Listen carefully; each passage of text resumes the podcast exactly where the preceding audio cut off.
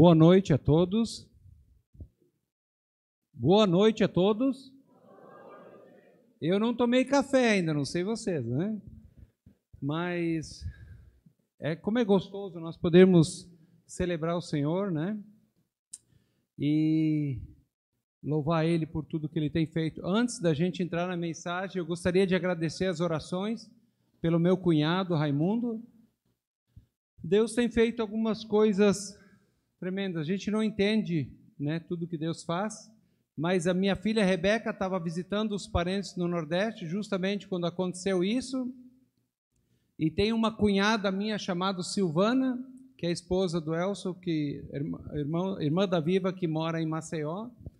E ela tinha problemas de intolerância de lactose e glúten, né? problemas muito sérios, ela não podia comer praticamente nada, né?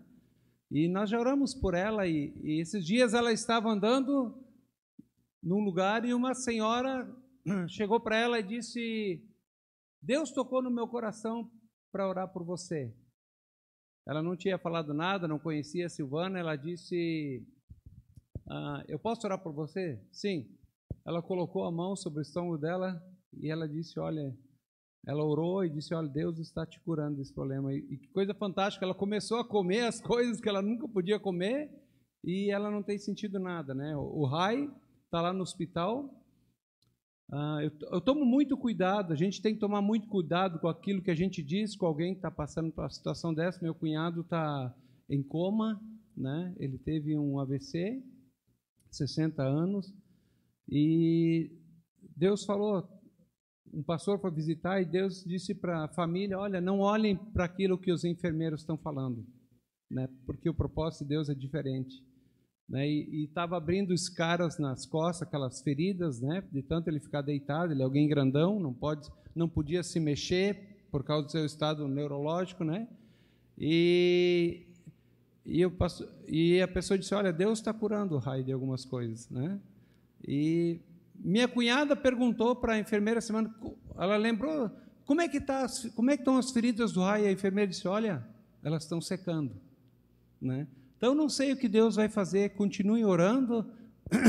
Eu sei que Deus vai ser glorificado através dessa situação. Eu tenho, nós temos orado para que Deus trabalhe na família, tem muitas coisas para ser curadas, né? Através disso, não sabemos se o Senhor vai levá-lo, vai deixá-lo, né? Mas o que a gente tem pedido que Deus seja glorificado por meio dessa situação e que Deus use essa situação para o crescimento da família. Vamos orar. Pai, nós te louvamos porque tu és um Deus tão maravilhoso, um Deus vivo que atua, que tem transformado as nossas vidas, um Deus que tem planos fantásticos para nós. E por isso nós te louvamos e queremos ah, te adorar de todo o coração, não apenas com os nossos lábios, mas com o nosso viver. E eu quero pedir que tu fales conosco, continues falando, assim como falaste com a palavra cantada, que tu fales através da tua palavra agora também aos nossos corações. É isso que eu te peço no nome precioso de Jesus. Amém. Eu tenho feito uma série lá em Taquara sobre o livro de Atos. Ah, desculpe, a mensagem que está aqui é a mensagem errada, viu? A mensagem que deveria estar aqui é uma outra, mas que foi mandado por e-mail aí para a turma, se alguém puder ajeitar aqui, senão eu vou tocando do jeito que está. Você conhece qual é o chamado de Deus para a sua vida? Você sabe qual é o chamado de Deus para a sua vida? Ou você sabe que Deus te chamou para alguma coisa, que Deus tem planos para a sua vida?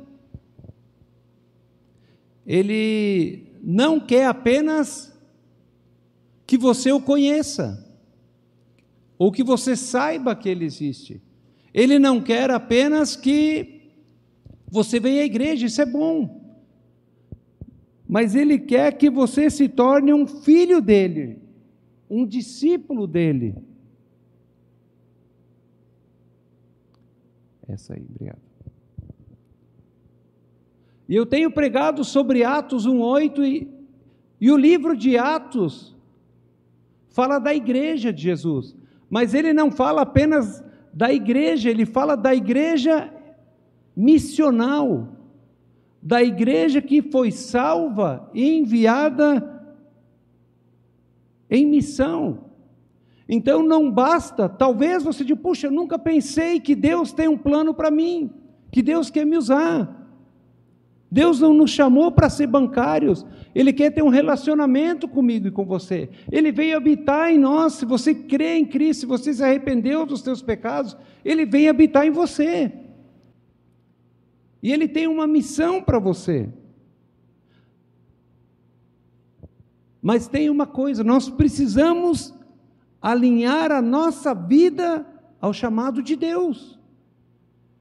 Não basta eu e você sabermos que Deus nos ama, que Deus nos salvou e que Ele tem um plano para mim e para você.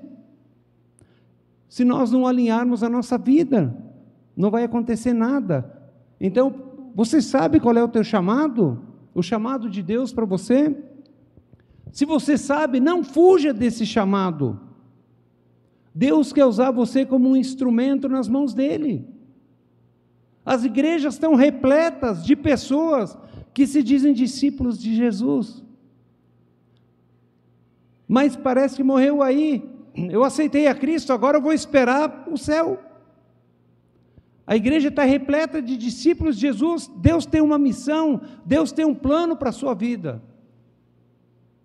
Eu e o Giovanni ainda, nós somos pastores da igreja. Deus chamou a gente e outras pessoas para estar à frente. Mas nós estamos ainda sendo supervisores. E o Gil está sendo facilitador de célula. Que ele não deveria mais estar fazendo. Sabe por quê? Porque estão faltando supervisores e facilitadores. E eu tenho certeza que as pessoas que Deus quer levantar estão aqui. Sabe qual é o problema? que aquilo que você crê, que Deus tem um plano para a sua vida, não está alinhado com a sua vida. Você tem, né, você não tem vivido para aquilo para qual Deus te chamou. E nós vamos ver por quê. Então Deus tem um chamado para cada um de nós, mas muitos aqui têm fugido desse chamado que Deus tem para você. Deus tem te capacitado, tem te dado dons, tem te dado experiências e conhecimento para quê? Para você usar no reino. Não é para ficar sentado e ir para casa voltar. O verdadeiro cristão, sabe, ele, ele não tem só consciência do seu chamado, mas ele atende o chamado de Deus. Ele vive para aquilo para qual Deus chamou. Você tem atendido o chamado de Deus para a sua vida? Se você não sabe o chamado de Deus, você vai descobrir. Mas você precisa atender o chamado de Deus, ou seja, alinhar a sua vida ao chamado de Deus, viver para aquilo para qual não Ele apenas te salvou, mas aquilo para qual Ele te criou. Em 1 Coríntios 6, 19 a 20, muitos cristãos pensam: olha, eu fui salvo por Jesus, né?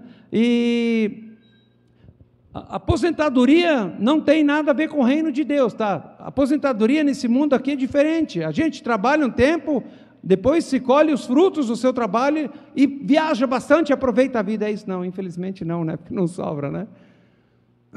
Mas muitas pessoas dizem: Olha, eu quero me aposentar. Nossa, você vai viajar, você vai fazer grandes projetos. Não, eu vou ficar em casa, assistindo filminho, tomando um chimarrão, coisa. Ou seja, uma vida monótona. Se você é jovem, Deus te deu essa energia não para você gastar nas coisas do mundo, não para você ah, em busca das ilusões que o mundo oferece, mas para servir com toda essa energia o reino de Deus, para doar a sua vida para o reino. Se você já está aposentado, Deus não te chamou para ficar em casa sentado, sem fazer nada se tem experiência, você tem vivência com Deus, você tem maturidade, Deus quer te usar para abençoar outras pessoas mais jovens que estão começando na caminhada.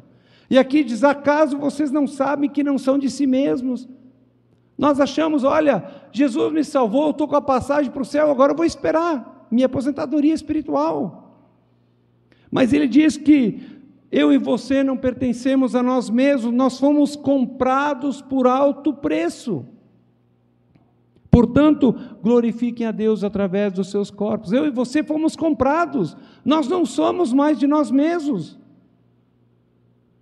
Eu não fui comprado e salvo e criado para fazer a minha vontade, mas para fazer a vontade do meu Criador, que é boa, agradável e perfeita.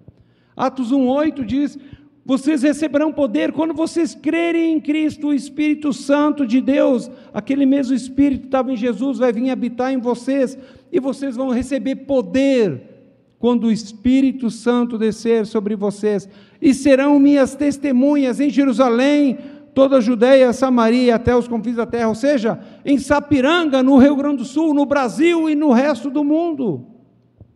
Nós temos investido em missionários em outros países, mas Deus quer usar a mim e a você, onde nós estivermos, como instrumentos nas suas mãos. E em João 7, 37 a 39, Jesus diz: Olha, no último dia mais importante, dia da festa, Jesus levantou-se e disse em alta voz: se alguém tem sede, venha a mim e beba. Quem crer em mim, como diz a Escritura, do seu interior fluirão rios de água viva. Ele estava se referindo ao Espírito que mais tarde receberiam todos aqueles que nele crescem. Até então o Espírito não tinha sido dado, pois Jesus ainda não fora glorificado. Deus chamou a mim e para você eu, a mim e você, não para viver uma vida cristã de religiosidade monótona, mas Ele chamou e Ele criou a mim e a você, assim como Ele é uma fonte a jorrar para a vida eterna. Jesus veio aqui, jorrou a vida de Deus sobre nós, Ele está chamando a mim você para ser uma fonte a jorrar para a vida eterna. Ele não apenas quer que nós vivamos uma vida prazerosa de comunhão, serviço, adoração com Ele, mas que nós, Ele diz: olha, nós vamos nos tornar uma fonte a jorrar, um canal de bênçãos. Não queira ser um terminal de bênçãos. Né? Eu vou na igreja pegar a minha bênção, eu vou na sala pegar a minha bênção. Não. Deus nos abastece, nos abençoa ricamente com bênçãos espirituais, com bênçãos materiais. Para quê? para que a gente seja instrumento nas mãos dele, não é para nós. E quanto mais nós damos de nós para os outros, mais Deus vai nos enchendo. Se você está vivendo uma vida cristã monótona, é porque você não está atendendo o chamado de Deus. Você não está se dispondo para ser usado nas mãos desse Deus maravilhoso. E como é gostoso quando Deus usa, nós somos falhos, nós somos fracos, mas o Espírito, nós somos, nós temos um tesouro em vasos de barro, nós somos barro. Mas esse tesouro é o Espírito Santo de nós, de Deus, que vai fazer infinitamente mais do que nós pedimos e imaginamos, conforme a vontade de Deus. Então Ele quer que eu e você sejamos uma fonte para jorrar. E nós vamos ver em Atos 1,8 três verdades que podemos subentender aqui que nos ajudarão a cumprir a nossa missão, a missão, o chamado que Deus deu para mim e para você e vão nos tornar uma fonte para jorrar para a vida eterna. Em primeiro lugar, está implícito aqui em Atos 1:8 que devemos nos mover na direção dos não alcançados. Eu e você temos um ministério aí fora. Você foi alcançado para quê? Receberão poder quando o Espírito Santo vier sobre vocês, serão minhas testemunhas. Eu e você fomos salvos não para sentar no banco, não para ir para a casa da igreja, da célula para a igreja. Não. Nós somos sendo enviados para o mundo, a todo lugar. Mateus 28, 18 a 20 diz: Vão e façam discípulos de todas as nações. Façam com que os seus amigos, com seus parentes, seus familiares se tornem meus discípulos. Revelem a vida, a minha vida que está em vocês a eles, para que eles queiram ser meus discípulos. E uma coisa que é fantástica, eu vejo, eu estou lendo o livro de Atos, estou descobrindo um monte de coisas. Nós fazemos o curso de formação espiritual, né, para você entender mais as áreas da vida cristã, para você se tornar um discípulo comprometido. Né? E Jesus diz: Vão e façam discípulos como? Batizando-os em nome do Pai, do Filho e do Espírito Santo e ensinando-os a obedecer a tudo que eu lhes ordenei. Mas muitas vezes nós perguntamos para as pessoas que dizem, eu, puxa, eu, eu recebi a Cristo, então você, você vai se batizar? Não, não, não estou preparado, não quero ainda. Sabe o que eu descobri no livro de Atos? Quando Pedro vai na casa de Cornélio, ele achava que a salvação era só para os judeus, O Espírito Santo tem que insistir porque ele é teimoso, ele não vai, ele é que nem a gente. Deus tem que repreender ele três vezes. E depois ele tem aquela visão do lençol baixado com animais impuros que para os judeus ah, não era permitido comer, e Deus diz: mata e come. Ele diz: não, Deus jamais comi nada impuro. Deus diz: não chames de impuro que eu purifiquei. Eu amo esse povo que está aí fora. Pedro, entende? A salvação não é só para você. E Deus insiste três vezes. E aqueles homens, e Deus deu a visão para Cornélio, que era um centurião romano, temente a Deus, não conhecia, ele era simpatizante do judaísmo, ele não conhecia Deus, mas ele orava, ele dava esmolas, ele temia Deus, mas ele não era um cristão. E Deus diz: vai chamar Pedro lá, e Deus dá aquela visão. E os caras andam um dia e Pedro está lá pensando: o que, que quer dizer essa visão? O que, que quer dizer essa visão? E daqui a pouco né? Os caras chegaram, andaram um dia inteiro e Pedro está pensando: o que, que Deus está querendo falar comigo? E Deus perde a paciência com ele. Cara, eu estou dizendo, vai com ele. Não era permitido para um judeu entrar na casa do não-judeu. Até ali eles achavam que o evangelho era só para judeus. E Deus diz: cara, deixa de ser teimoso, vai. Deus precisa puxar, empurrar, chutar a gente muitas vezes, para a gente ir para fora. E ele vai lá e aqueles, todos aqueles gentios, eles creem em Cristo, eles são. E Pedro disse: Olha, como é que eu posso negar o batismo se esses caras receberam o Espírito como nós? E sabe o que, que diz ali? E Pedro ordenou que fossem batizados. Pedro diz: Você quer ser batizado? Meu querido, se você é discípulo de Jesus, você tem que obedecer Jesus. Senão você já está contradizendo aquilo que você falou. Aceitou a Cristo? Batiza. Aceitou a Cristo? Discipulado. Quer fazer o discipulado? Não, não estou afim ainda, porque, ah, não, não, eu tenho muito compromisso. Cara, você foi salvo para conhecer Jesus e para ser instrumento na mão de Deus. Se você aceitou a Cristo, discipulado. Se precisa conhecer tudo que Jesus conquistou para você, você precisa conhecer a verdade sobre você mesmo. Você precisa conhecer a verdade sobre Jesus, a verdade sobre o mundo. Chega de brincar de ser cristão. Ou você é ou você não é. Se você é cristão, você vai obedecer. Ah, Jesus é Senhor da minha vida, eu aceitei Jesus como Senhor. Está obedecendo Ele? Não, então Ele não é Senhor nada. Precisamos obedecer a Ele nos mover na direção dos não alcançados. Se você é discípulo de Jesus, se você não é discípulo de Jesus, ou você aceitou Cristo agora, batiza o discipulado. Se você é, Jesus, é, é, é cristão, se tornar responsável por alguém menos maduro na fé, fazer discípulos. Todo mundo tem que estar envolvido na obra de Deus. Esse é o plano maravilhoso de Deus. E a nossa vida ela vai tomar uma relevância tremenda. Sabe qual é as desculpas que nós damos? Ah, eu tenho medo. Nós recebemos poder para sermos testemunhas. O poder de Deus está em mim e você. Os discípulos muitas vezes tinham medo.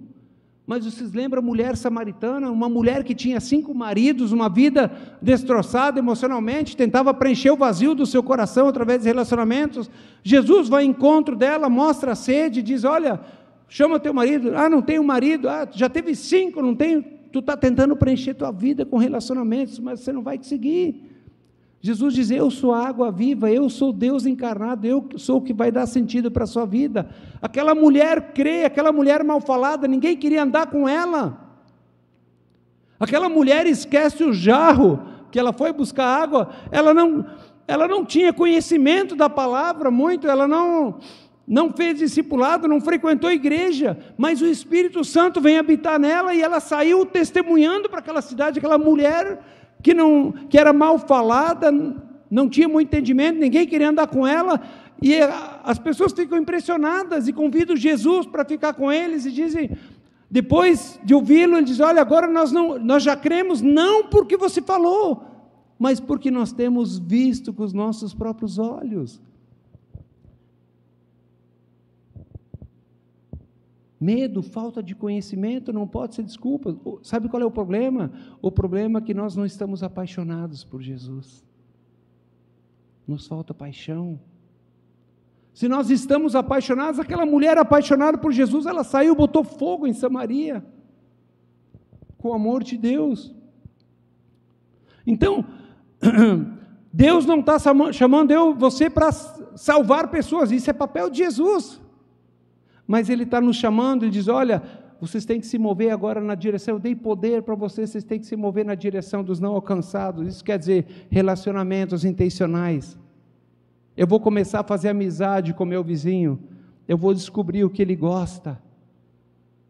Eu vou convidar ele para comer uma carninha. Eu vou lá na casa dele tomar um chimarrão. Eu vou começar a orar com ele. Deus, o Senhor ama esse cara. Senhor ama essa família, o Senhor quer salvar eles, e eu quero ser instrumento nas suas mãos. Você vai servir ele, ou os teus colegas de trabalho, você vai servir ele porque servir é demonstrar amor. Você vai amar eles de uma forma prática. Você vai compartilhar o que Deus está fazendo na tua vida. Como Deus te salvou, ele não vai ficar ofendido. E se ele tem uma necessidade, um problema, você vai dizer: Eu posso orar por você e você vai colocar a vida desse cara, você vai colocar os problemas deles, a família deles nas mãos de Deus.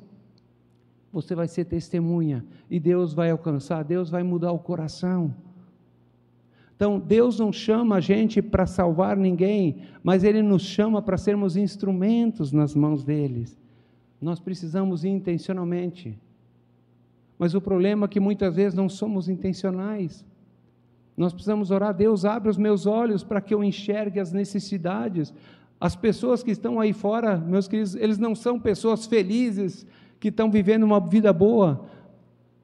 A aparência do rosto, toda a, a pompa desse mundo é ilusão. As pessoas estão com medo, as pessoas estão angustiadas, carregando o fardo dos seus pecados, sabendo que tem algo errado entre eles e Deus, mas eles não entendem. Eles estão procurando algo para preencher o vazio.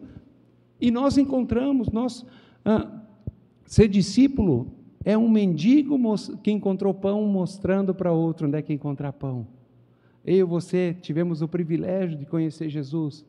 Agora nós temos que mostrar para os nossos amigos, família, colegas, onde encontrar pão, onde satisfazer a sede da nossa alma. Mas sabe qual é o problema? O evangelho muitas vezes não está, não está chegando em quem precisa chegar. A igreja significa chamados para fora. Vocês estão vendo aqueles palitinhos ali?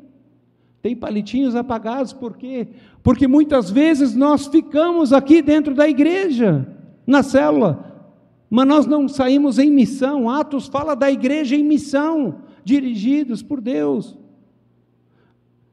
E o Evangelho não está chegando nas pessoas, as boas novas de Jesus não estão chegando porque nós não temos ido. E Deus está chamando eu para você na simplicidade. Você não precisa saber muita coisa. Fala um pouquinho que você aprendeu de Jesus. Jesus te ama. Ele morreu por você. E se você não souber o que mais dizer, chama um irmão da tua cela, um amigo teu que é mais maduro na fé, chama junto para compartilhar o amor dele. Chama ele, vamos lá assistir uma celebração. Você vai ouvir a palavra de Deus que vai te dar esperança. Então, em primeiro lugar, precisamos nos mover na direção dos não alcançados. Em segundo lugar, nós devemos viver para cumprir a agenda de Deus. Você sabia que Deus tem uma agenda para mim e para você? O verbo, em Mateus 28, não é vão e façam discípulos, é no gerúndio, indo. Enquanto que você anda para lá, vai na academia, enquanto que você vai, eu comecei a fazer exercício, deve estar vendo, né? Eu estou bem esbelte, né? Estou em forma, né? Forma de pera, né? Mas eu estava com muita dor nas costas, a minha filha, Rebeca, disse, pai, eu estava com muita dor, pai, vamos para a academia, vamos lá, está na hora. Eu disse, bora filha, fui, fui, com ela. Aí eu comecei a fazer com a instrutora lá, uh, exercício, né, quer dizer, fazer a, toda a entrevista, né? E dela perguntou, o que, que você faz? Eu, eu sou pastor. Aí ela, daqui a pouco comecei a fazer exercício, ela veio começar a fazer um monte de perguntas, sabe? Deixe claro para as pessoas que você é um discípulo de Jesus, que você é um cristão, não fale mais nada. E demonstre com a sua vida e deixe as pessoas perguntar. Então, a ordem que Jesus dá, a agenda de Deus são pessoas, não são programas. Vão e façam discípulos. O indo é no gerúndio, mas a ordem é: façam discípulos. Você é meu discípulo, façam com que outros me conheçam. Mas uma coisa interessante que os doze apóstolos eles não vão. Eles permanecem em Jerusalém. Eles ficam ali um bom tempo. Mas uma coisa interessante que depois da morte de Estevão, Deus ele permite que haja uma grande perseguição e os 120 outros 120 discípulos são espalhados por causa dessa perseguição. Então eles vão, mas eles não vão porque eles querem, eles vão porque eles foram empurrados por Deus para fora, por causa da perseguição. Quantas vezes Jesus disse para os discípulos: o gentalha dura de coração, né? Como vocês demoram em aprender, como são teimosos, né? Até quando vou ter que ter paciência com vocês? Eu disse, cara, vão, é simples. Em Atos 8, 1 a 5, diz assim: Naquela ocasião desencadeou-se grande perseguição contra a igreja em Jerusalém Todos, exceto os apóstolos, foram dispersos pelas regiões da Judéia e de Samaria. Alguns dos homens. Opa, esse não precisa. Saulo, por sua vez, devastava a igreja, indo de casa em casa, arrastava homens e mulheres e os lançava na prisão. Os que haviam crido foram dispersos e pregava a palavra por onde quer que fossem, indo Indo Felipe para uma cidade de Samaria, ali lhes anunciava Cristo. Os discípulos não vão, eles são teimosos, eles ficam. Deus permite essa grande perseguição. E eles vão para a Judéia e Samaria. Será que Deus precisa permitir dificuldades na nossa vida? No versículo 11, diz assim: Eles seguiam Opa, daí mostra que o, o, o mago Simão também crê em Cristo. 19 a 23. E disse: Opa, eu estou no capítulo errado, aí não dá certo, né? Desculpe aí. Eu vi que tinha alguma coisa errada aí, né?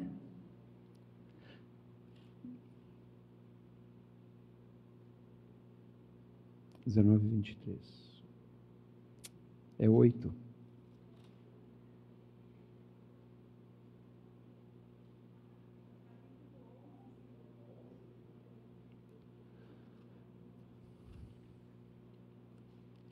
Vocês conhecem aquela pecinha?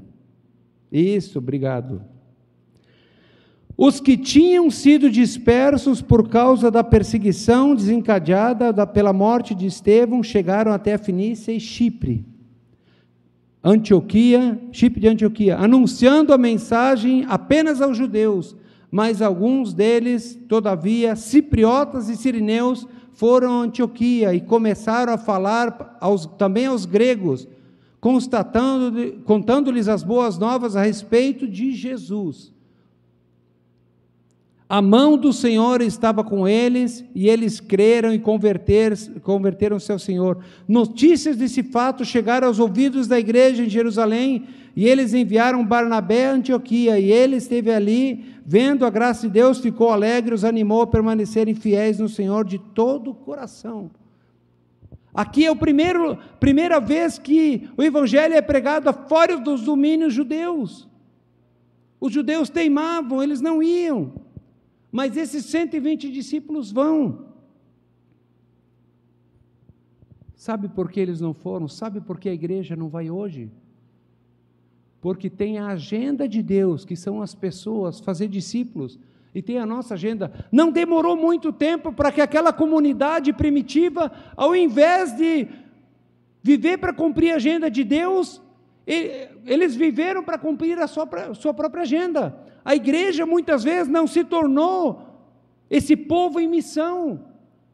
Mas hoje, se nós olharmos, a igreja se tornou uma agenda de homens, onde as pessoas vão de, procuram uma igreja como um clube. Qual é a igreja que ah, me dá mais vantagens. Quais são os ministérios? Tem piscina, tem trabalho para crianças, tem massagem. Né? Nós procuramos igreja. Ah, vocês oram pelas pessoas para ser abençoadas? A agenda é outra. Nós vivemos muitas vezes para cumprir a nossa agenda e não fazer cumprir a agenda de Deus. Por isso a igreja não tem ido. Muita, a igreja logo passou a ser comandada pela agenda dos membros. Nós somos mais de 100 pessoas aqui. Quantas motivações são, tem aqui? Eu e você não fomos salvos para cumprir a nossa agenda. Nós fomos salvos e criados para fazer a vontade do nosso Pai, para cumprir a agenda dele. Então, viva para cumprir a agenda de Deus.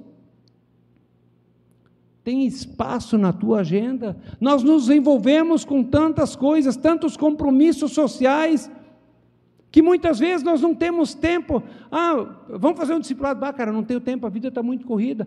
Eu e você não fomos criados para trabalhar que nem um louco, para juntar dinheiro aqui, ouro e prata, que nós não vamos levar. Jó diz: Nu eu vim e nu eu voltarei. Eu e você fomos criados para fazer a vontade de Deus. Viva para fazer a vontade de Deus. E ele diz: Olha, busquem em primeiro lugar o meu reino. Busquem espalhar a minha justiça e eu vou cuidar de tudo que vocês necessitam. Em que área Deus está te chamando para servir no corpo? Que você tem resistido, porque você não quer compromisso, porque você não quer se incomodar. Queridos, cuidar de vida dá trabalho. Se você tem filhos, você sabe disso. Quantas noites mal dormidas, né? quantos sacrifícios fizemos por eles Muitas vezes, em alguns momentos, colhemos ingratidão, mas a gente não deixa de amar os nossos filhos, a gente não deixa de lutar por eles. E assim é o nosso paizinho, ele nos ama, ele nunca vai nos abandonar, nós estamos seguros. Mas nós precisamos deixar que Deus haja na nossa vida, nós precisamos viver para fazer aquilo que ele falou. Eu espero que Deus levante aqui discipuladores, eu espero que Deus levante aqui facilitadores, pessoas dizem, olha, eu quero me tornar responsável. Eu estava falando com, com um facilitador lá que estava resistindo e tinha muitos quês de ser um facilitador em Taquara. E o cara disse, ah, mas pois é, às vezes os caras não querem, não sei o quê, e a dificuldade. Meu querido, Deus chamou a gente para morrer. Bem encorajador, né? O cara não quer. Eu disse, cara, Deus te chamou para morrer. E o cara disse, o que, que é? Eu disse, Jesus disse: se o grão de trigo não morrer, se ele não cair no solo e não morrer, se você não morrer para o seu egoísmo, para a sua vontade, para, e não viver para fazer a minha vontade, você vai ficar sozinho, você vai ficar sentado 40, 50 anos na igreja que não vai dar um fruto. Mas a palavra do Senhor diz que ele nos, eu vos chamei vocês para darem fruto e fruto que permaneça. Deus quer que eu e você morramos para nós, para nossa agenda, para o nosso egoísmo, para que Ele possa viver por meio de nós, para que possamos dar muitos frutos. Então Deus nos chamou para ir na direção dos não alcançados, nós devemos viver para cumprir a agenda de Deus, não a nossa. Mas também nós devemos ser dirigidos pelo sopro do Espírito Santo de Deus. Romanos 8,14 diz: porque todos os que são guiados pelo Espírito são filhos de Deus. Você é filho de Deus? Você tem deixado, você tem ouvido o que o Espírito Santo está falando para você? Você tem ouvido a direção dele? Como aquela irmãzinha que orou pela minha cunhada, pela Silvana, né? Ela estava ali testemunhando Jesus no lugar e, e Deus diz: vai lá e ora para aquela mulher que eu quero curar ela. E ela ouviu, e ela foi lá e ela foi um instrumento nas mãos de Deus. Achei linda essa foto, né? Quem era criança não brincou com isso aí, né? É assim, eu e você somos cada uma daquelas pequenas pétalas ali, o Espírito Santo quer soprar na minha vida e na tua, e nos espalharmos em todos os lugares, e quer nos usar de uma forma linda.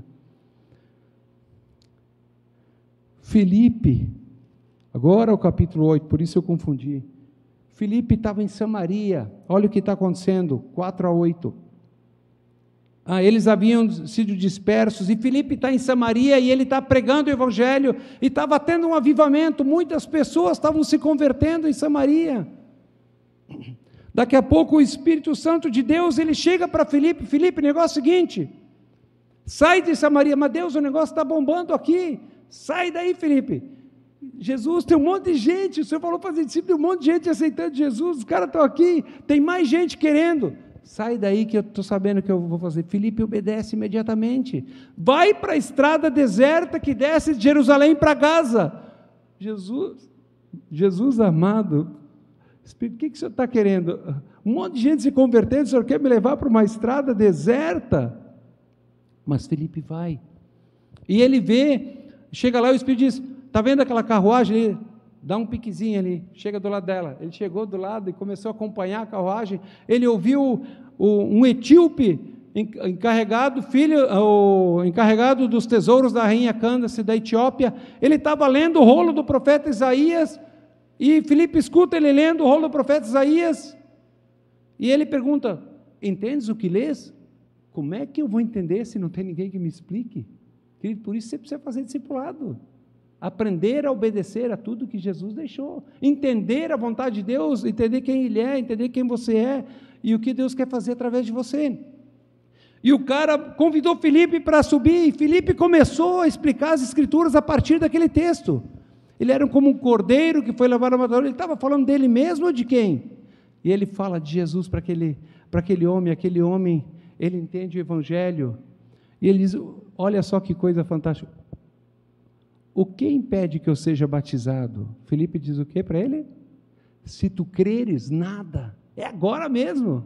Ele mandou parar a carruagem, eles desceram onde é que tinha água, ele foi batizado e ele saiu alegre, louvando a Deus, certamente espalhou o evangelho na Etiópia.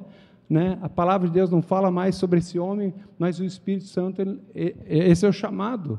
Né? O Espírito que habita em nós, que escreveu a palavra, ele habitava nele. E o cara incendiou a Etiópia. E Felipe foi transladado nós precisamos ser dirigidos pelo sopro do Espírito.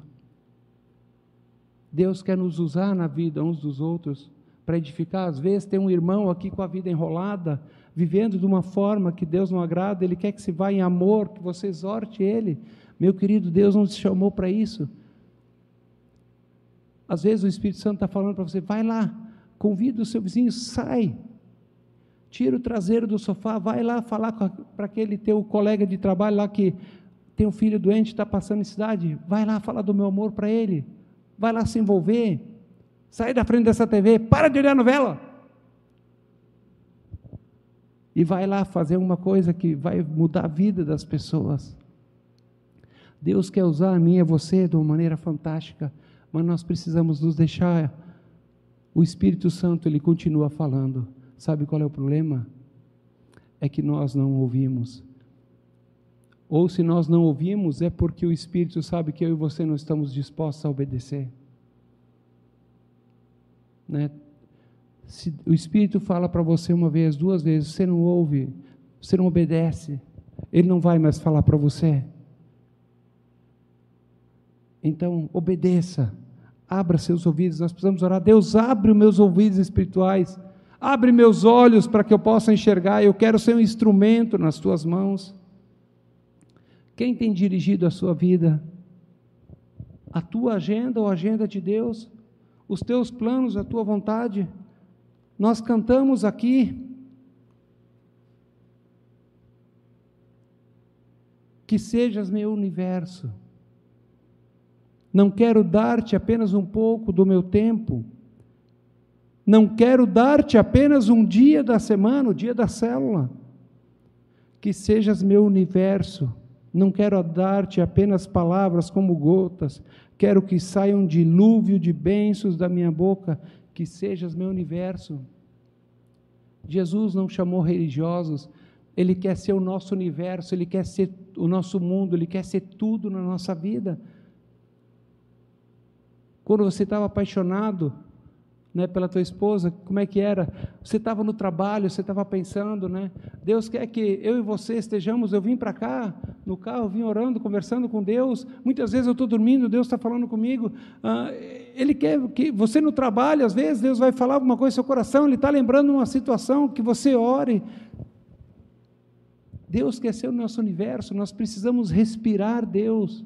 Né? Nós precisamos deixar que a nossa vida esteja encharcado dele e dessa forma, como os discípulos da igreja primitiva, dessa forma eles foram depois, mesmo empurrados.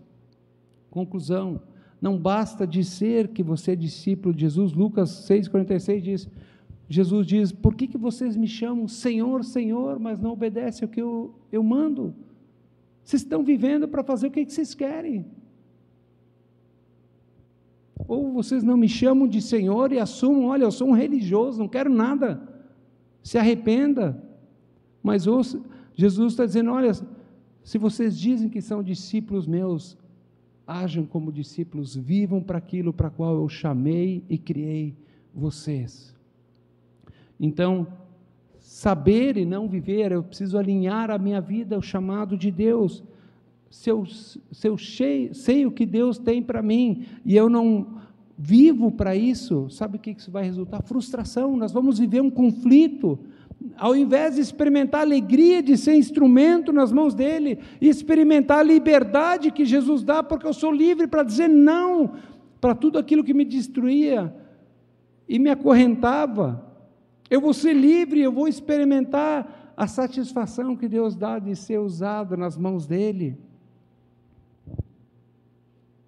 Se nós temos experimentado frustração, é porque nós não temos nos colocado, não temos nos consagrado totalmente, entregue toda a vida para Ele. Deus não quer ser um pedacinho. Sabe, o problema não é a falta de conhecimento. O problema, sabe qual é?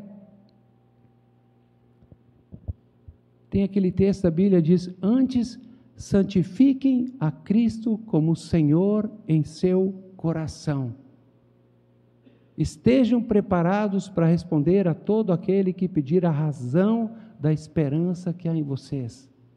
Antes, santifiquem Cristo como Senhor no seu coração. Sabe, o problema não é que nós não sabemos, o problema é que nós não temos santificado a nossa vida, nós não reconhecemos que nós fomos comprados, que nós fomos criados e salvos para amar, para servir a Deus, para fazer discípulos, para ser instrumento nas mãos dEle. Se eu não santifico a minha vida, eu não vou querer ser instrumento nas mãos dEle. Se eu estou vivendo para mim, talvez precisamos nos converter.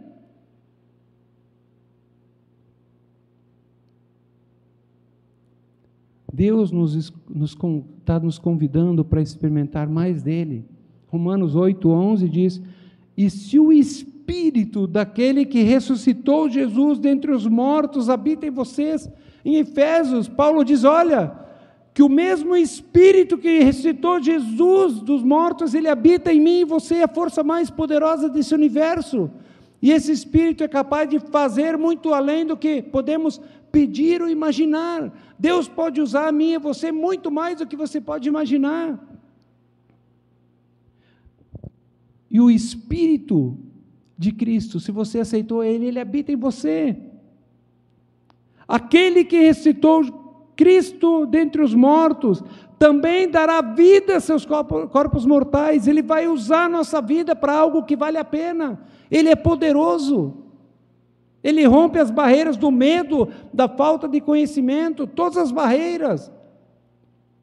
Ele também dará vida a seus corpos mortais por meio do Espírito que habita em vocês. E a minha oração é que eu e você possamos atender o chamado de Deus e possamos dizer: Deus, a partir de agora dê um basta, chega de viver para mim, agora eu vou viver para o Senhor. Eu quero viver para aquilo para qual o Senhor me criou, para qual o Senhor me salvou. Eu quero ser um instrumento nas tuas mãos, eu quero ser um, uma fonte a jorrar para a vida eterna. E você vai experimentar como é fantástico ser usado por Deus. Vamos orar.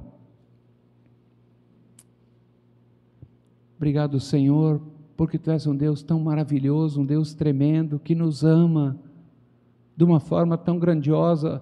O Senhor abriu mão de toda a sua glória. Tu que és o Criador do universo, não considerou ser igual a Deus algo que deveria se apegar, se esvaziou, se humilhou, se tornou um homem, se tornou servo mais humilde e veio servir, amar, revelar o Pai para todos aqueles, os miseráveis desse mundo, dentre os quais nós estávamos, entre eles. E o Senhor nos chama agora para morrermos para nós, para podermos experimentar o quanto é tremendo ser usado por Ti, Pai. Nos perdoa, porque muitas vezes, eh, porque não temos ouvido muitas vezes o chamado do Senhor para ir ao mundo. Temos vivido uma vida egoísta, não temos vivido para viver a tua agenda, para cumprir a tua agenda, mas temos colocado os nossos planos que são passageiros, que não levam a verdadeira vida em primeiro lugar. Mas obrigado porque o teu espírito que habita em nós, ele ele muda os nossos corações, ele coloca um novo desejo dentro de nós. Eu quero pedir, Pai, que tu sopres do teu espírito sobre cada um de nós aqui e nos reavive para que o nosso coração seja apaixonado pelo Senhor e também pelas vidas que estão se perdendo, Pai, que não tem esperança. Por favor, Pai, gera paixão no nosso coração. Nos aviva, Senhor, para que nós possamos viver para cumprir a tua missão, o teu chamado, para alinharmos a nossa vida aos propósitos eternos do Senhor, porque aquilo que fazemos para esse mundo aqui vai perecer e nós vamos passar, mas a tua palavra diz que aqueles que vivem para fazer a tua vontade e confiam em ti, o fruto disso vai ser eterno. E um dia nós vamos estar com aquelas pessoas que nós ganhamos para o Senhor, que, com quem compartilhamos as boas novas que o Senhor trouxe a vida com o Senhor. E vai ser uma grande festa, Pai. Então nos ajuda a acordar que esse mundo está indo para o fim, que, que a tua volta está próxima, Pai. E nos ajuda a vivermos para aquilo que tem valor eterno e não para aquilo que é passageiro. Nós pedimos isso em nome de Jesus. Amém. Nós queremos, nós vamos participar. Eu gostaria de pedir duas pessoas, por favor, que coloquem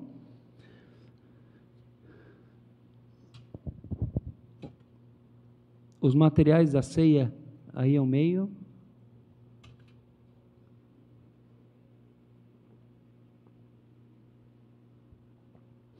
Obrigado.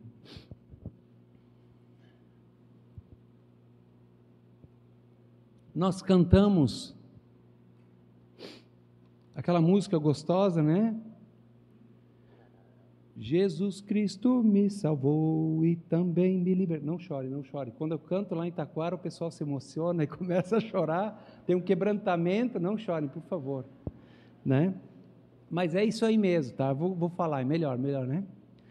Jesus Cristo me salvou e também me libertou, por isso agora alegre estou. Olha só. Jesus Cristo me salvou e me libertou Para que Jesus te salvou e te libertou? Para que Jesus me salvou e me libertou? Para ir para o céu? Né? Muitas vezes diz: Jesus vai te salvar e te libertar para ir para o céu. Não! Ele não me libertou e não me salvou para ir para o céu. Ele me salvou e me libertou para quê? Para que eu e você pudéssemos nos relacionar com aquele que é a vida. Em João 17,13, esta é a vida eterna, que conheçam a Ti como único Deus e a Teu Filho a quem enviaste. Deus salvou a mim e a você e me libertou para que nós possamos conhecê-lo. Ele salvou a mim e você para que nós vivamos para a glória dele, não mais para nós. Nós não somos nada, nós somos instrumentos mas que eu e você possamos reconhecer: Deus, o Senhor é tão bom, o Senhor criou esse mundo para nós, esse mundo maravilhoso, o Senhor nos criou, olha quanta gente linda aqui. O Senhor criou todas as coisas e o Senhor merece muita glória, porque o Senhor é fantástico, tudo que o Senhor faz é bom. Ele nos salvou e nos libertou para sermos discípulos dele, ele nos salvou e nos resgatou para fazermos discípulos. Para sermos um canal de bênçãos, uma fonte a jorrar para a vida eterna.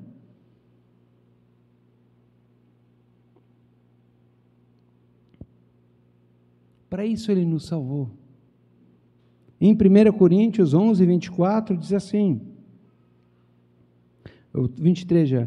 Pois recebi do Senhor o que também lhes entreguei, que o Senhor Jesus, na noite em que foi traído, tomou o pão, partiu e disse: Este é meu corpo que é dado em favor de vocês, façam isso em memória de mim.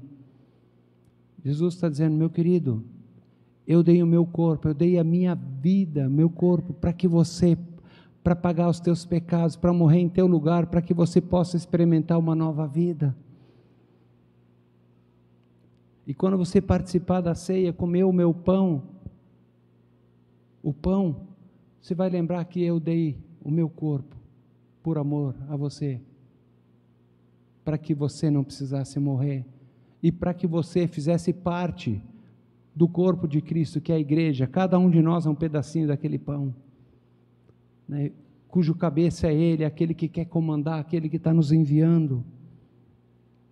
Mas ele diz: da mesma forma, depois da ceia, ele tomou o cálice e disse: Esse cálice é a nova aliança no meu sangue, façam isso em memória de mim.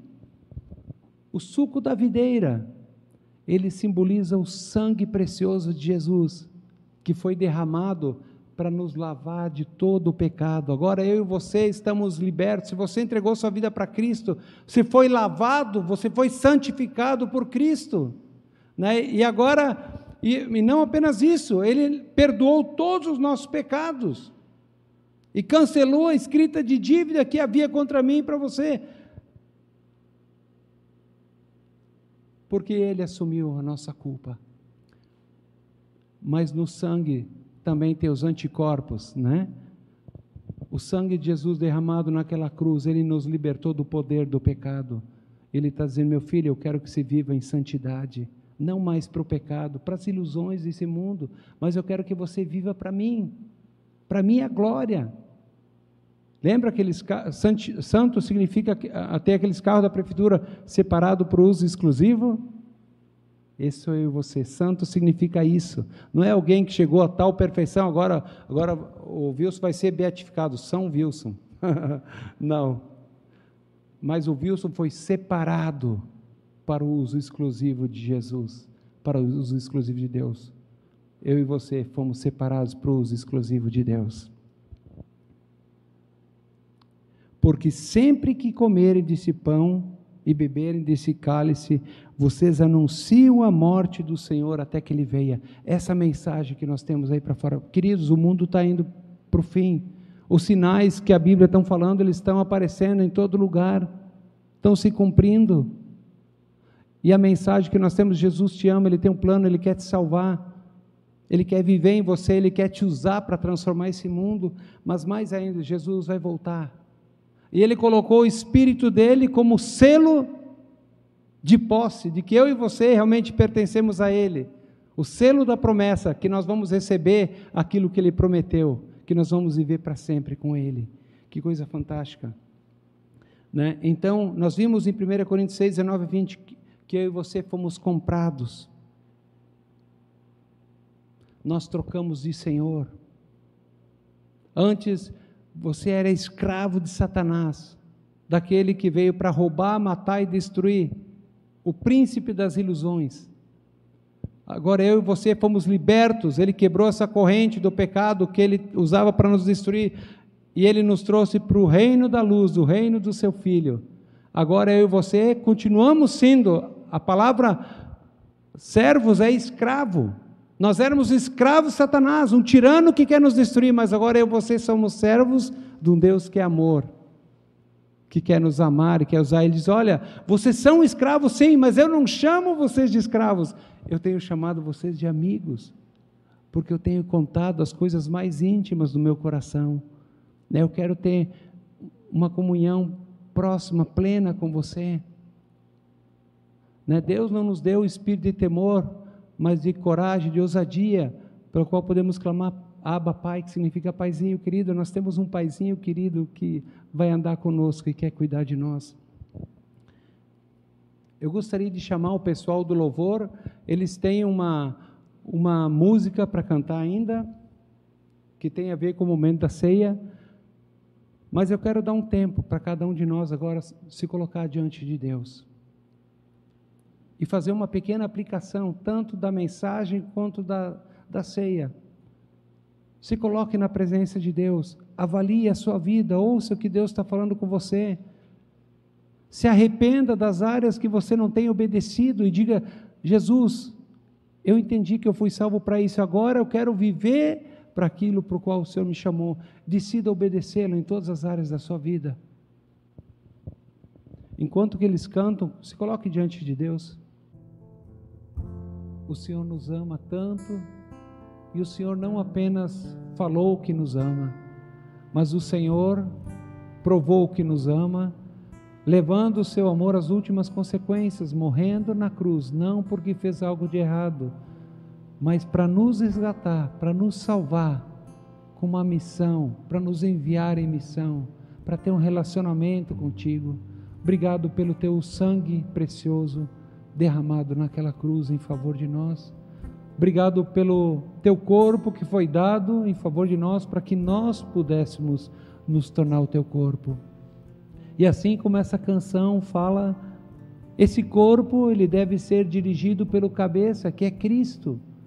Que o nosso pensar, que o nosso falar, que o nosso agir seja movido pelo teu Espírito Santo, para que possamos ser instrumentos do Senhor e queremos pedir que tu ouças as nossas orações, o clamor do nosso coração, Senhor, e até aquilo que não conseguimos expressar, aquilo que realmente precisamos falar e precisamos que o Senhor faça na nossa vida, aquilo que o teu Espírito transmite para o Senhor com gemidos inexprimíveis. A nossa verdadeira necessidade ouve, Pai venha ao nosso encontro, transforma as nossas vidas, para que possamos viver para a tua honra e glória. Renova a nossa fé, a nossa esperança, a nossa visão, a nossa motivação para ir ao mundo, enquanto participamos e relembramos tudo aquilo que o Senhor fez, para que nós possamos ser instrumentos do Senhor. Nós pedimos isso em nome de Jesus. Amém. Você pode vir à frente agora, pegar os elementos da ceia. Convida um irmão para tomar ceia com o Senhor, com você, desculpe, e ore para que Deus abençoe um ao outro, ore um pelo outro. Vamos encerrar dessa forma. Que Deus abençoe a todos.